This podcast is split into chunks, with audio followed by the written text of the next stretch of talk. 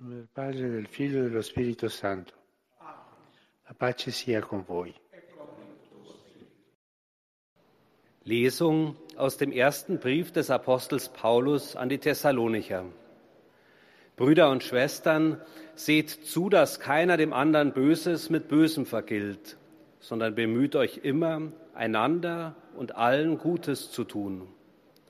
Freut euch zu jeder Zeit, betet ohne Unterlass, dankt für alles. Denn das ist der Wille Gottes für euch in Christus Jesus. Löscht den Geist nicht aus, verachtet prophetisches Reden nicht. Wort des lebendigen Gottes. E. Liebe Brüder und Schwestern, guten Tag.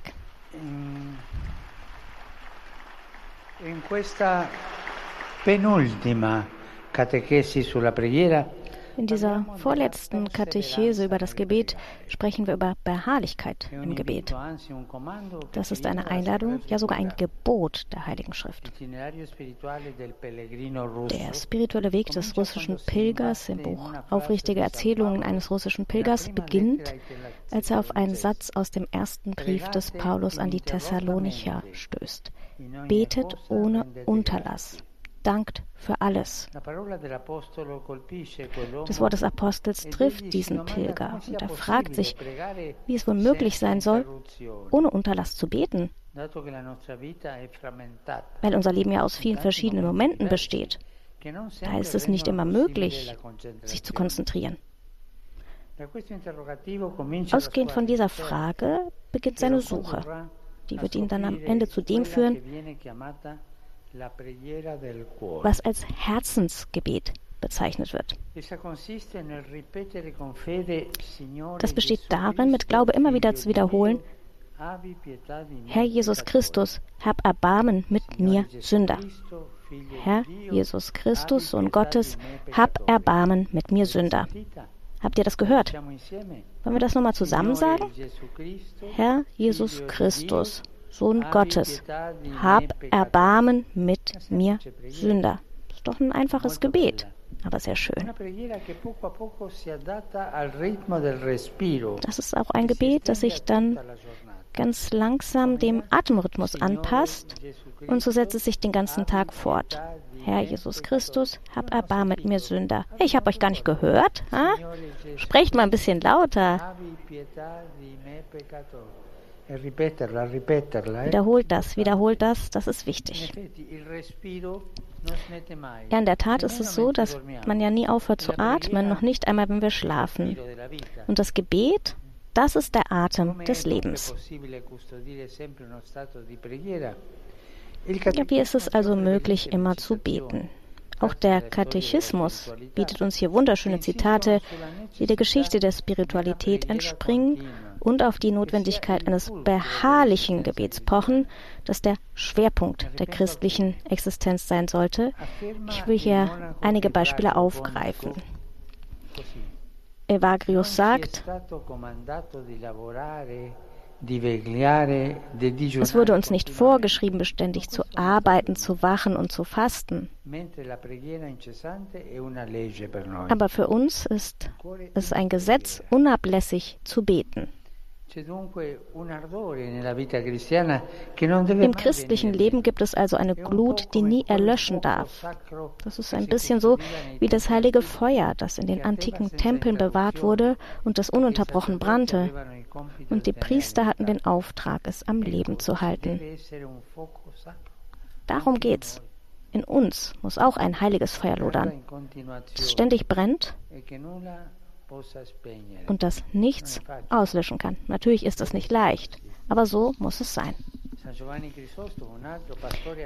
Äh, Johannes Chrysostomus, ein Priester, dem das konkrete Leben wichtig war, der predigte, selbst auf dem Marktplatz oder auf einem einsamen Spaziergang ist es möglich, oft und eifrig zu beten.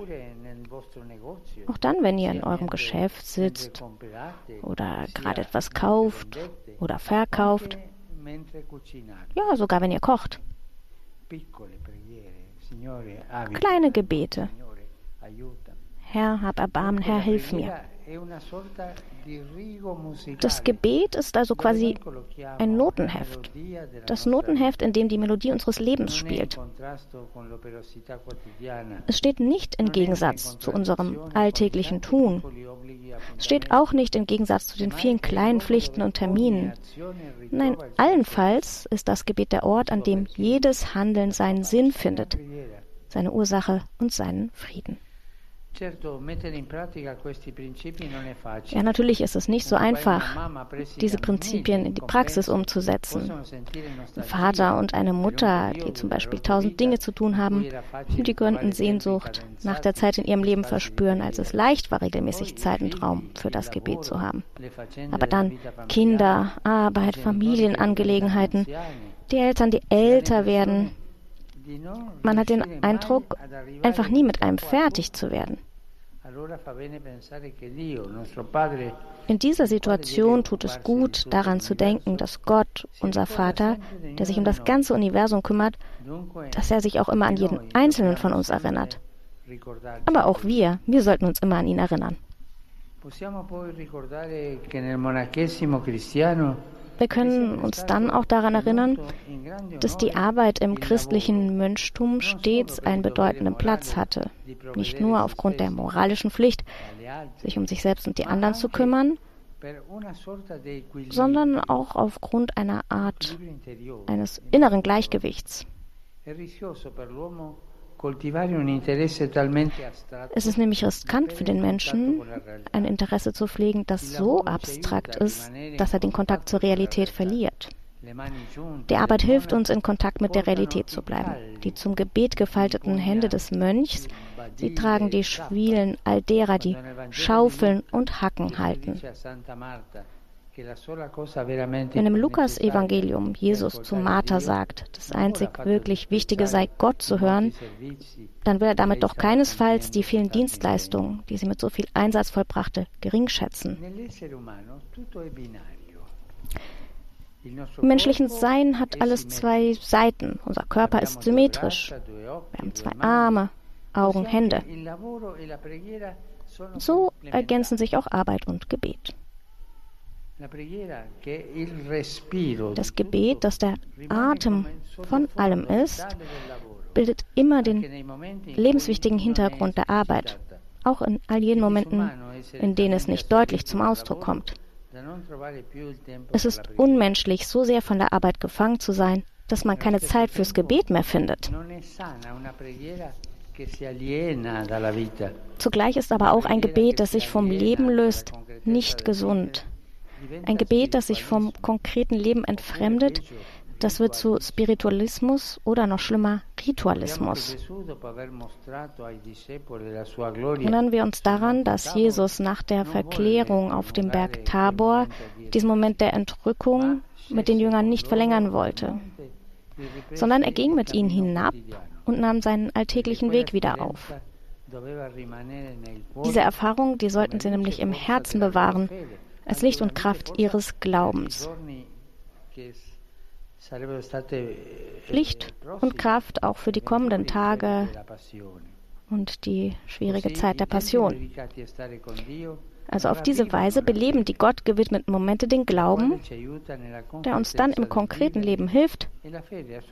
Und der Glaube, der belebt dann wiederum auch das Gebet ohne Unterlass. In diesem Kreislauf aus Glaube, Leben und Gebet brennt das Feuer der christlichen Liebe immer weiter, das Gott sich von jedem Einzelnen von uns erwartet. Wiederholen wir doch dieses Gebet nochmal, dieses leichte, dieses einfache. Erinnert ihr euch noch? Wir alle zusammen. Herr Jesus, Sohn Gottes, hab Erbarmen mit mir Sünder. Noch einmal. Herr Jesus, Sohn Gottes, hab Erbarmen mit mir Sünder. Sag das immer wieder, dieses Gebet. Danke. Heiliger Vater, die Gläubigen deutscher Sprache bekunden Ihnen, dem Nachfolger des heiligen Petrus, aufrichtige Verbundenheit Dankbarkeit und Verehrung. Sie versichern sie zugleich ihres besonderen Gebetsgedenkens für ihren apostolischen Dienst als Hirte der universalen Kirche. Zum Schluss dieser Audienz singen wir gemeinsam das Vaterunser in lateinischer Sprache. Danach wird der Heilige Vater allen den apostolischen Segen erteilen. Gern schließt er darin ihre Angehörigen ein, besonders die Kranken, die Kinder und die älteren Menschen. Zugleich segnet er auch die Rosenkränze und die übrigen Andachtsgegenstände, die sie dafür mitgebracht haben. Es folgt nun eine Zusammenfassung der Katechese des Heiligen Vaters in deutscher Sprache. Die Heilige Schrift lädt uns ein, ja, sie gebietet uns, ohne Unterlass zu beten. Und die Gläubigen aller Zeiten haben sich gefragt, wie man sich solch unaufhörliches Gebet vorstellen soll und wie es sich konkret verwirklichen lässt. In dieser Hinsicht ist das Buch Aufrichtige Erzählungen eines russischen Pilgers zu einem Klassiker der geistlichen Literatur geworden. Es beschreibt den inneren Weg des sogenannten Herzensgebetes, das beständig und dem Atem folgend die immer gleiche Anrufung des Namens Jesu wiederholt, bis sich dieses Gebet dann mit dem unbewussten, kontinuierlichen Rhythmus des Atems verbindet. Wie der Atem setzt sich dieses Beten dann fort, auch wenn man mit anderen Dingen beschäftigt ist. Die biblische Aufforderung, ohne Unterlass zu beten, muss also keineswegs in einem Widerspruch zu unseren vielfältigen Aufgaben und Verpflichtungen des Alltags stehen, auch wenn es uns manchmal so vorkommen mag. So nahm gerade im christlichen Mönchtum die Arbeit immer einen gewichtigen Platz ein, und das nicht nur aufgrund materieller Notwendigkeit, sondern auch zur Erhaltung eines inneren Gleichgewichts. Das Gebet ist für den geistlichen Menschen wie der Atem. Er durchzieht all unser Tun, es belebt und inspiriert das ganze Leben. Die Arbeit ihrerseits bewahrt das Gebet vor einer spiritualistischen und ritualistischen Abgehobenheit und Entfremdung vom konkreten Leben. Beten und christliches Leben lassen sich nicht trennen. Cari fratelli e sorelle di lingua tedesca, Venerdì celebriamo la solennità del Santissimo Cuore di Gesù. Chiediamo al Signore di far battere il nostro cuore con il suo, lo purifichi da tutto ciò che è terreno, da tutto ciò che è orgoglio e disordine, da tutto ciò che è insensibile, lo riempia di sé, perché nel suo amore e nel timore di Lui il nostro cuore possa trovare la pace. Liebe Brüder und Schwestern deutscher Sprache, am Freitag feiern wir das Herz Jesu fest. Bitten wir den Herrn um ein Herz, das nach dem Seinen schlägt. Er reinige es von allem Irdischen, von allem Stolz, aller Unordnung und Gleichgültigkeit. Er selbst sei unsere Erfüllung, damit unser Herz in Liebe und Gottesfurcht den Frieden finde. Rivolgo un cordiale saluto ai pellegrini di lingua italiana. in particolare ai giovani comunicatori che hanno aderito all'iniziativa del Dicastero per la Comunicazione, ai ragazzi del gruppo Contatto di Torino, ai ragazzi del Grotta Ferrata Papst Franziskus bedankt sich bei italienischen Jugendlichen, die Spenden gesammelt haben, damit besonders bedürftige Menschen geimpft werden konnten.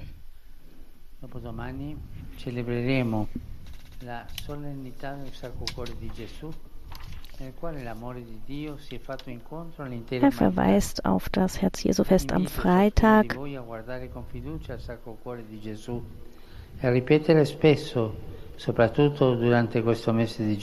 Und lädt alle ein, besonders im Juni, oft zu beten für ein e demütiges Herz und dafür, dass unsere Herzen verwandelt werden mögen und wir Gott und den Nächsten großzügig lieben. Wie üblich gehen die Gedanken des Papstes zum Ende auch zu allen alten, jungen und kranken Menschen sowie den Neuvermählten.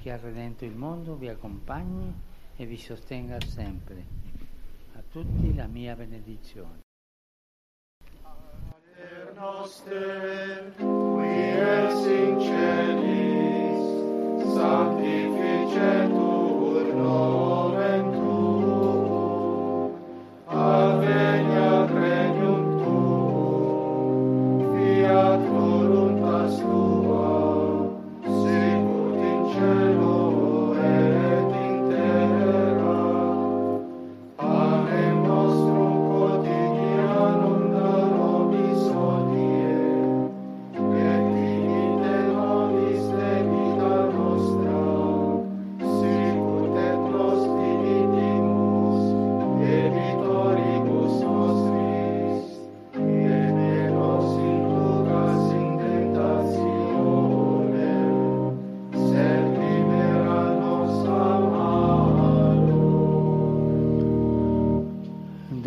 vobiscum. Et cum spiritu tuo. Sit nomen Domini benedictum. Ex hoc nunc et usque in seculum. Aiutorium nostrum in nomine Domini. Qui feci celum et terra. Benedicat vos omnipotens Deus, Pater, et Filius, et Spiritus Sanctus. Amen.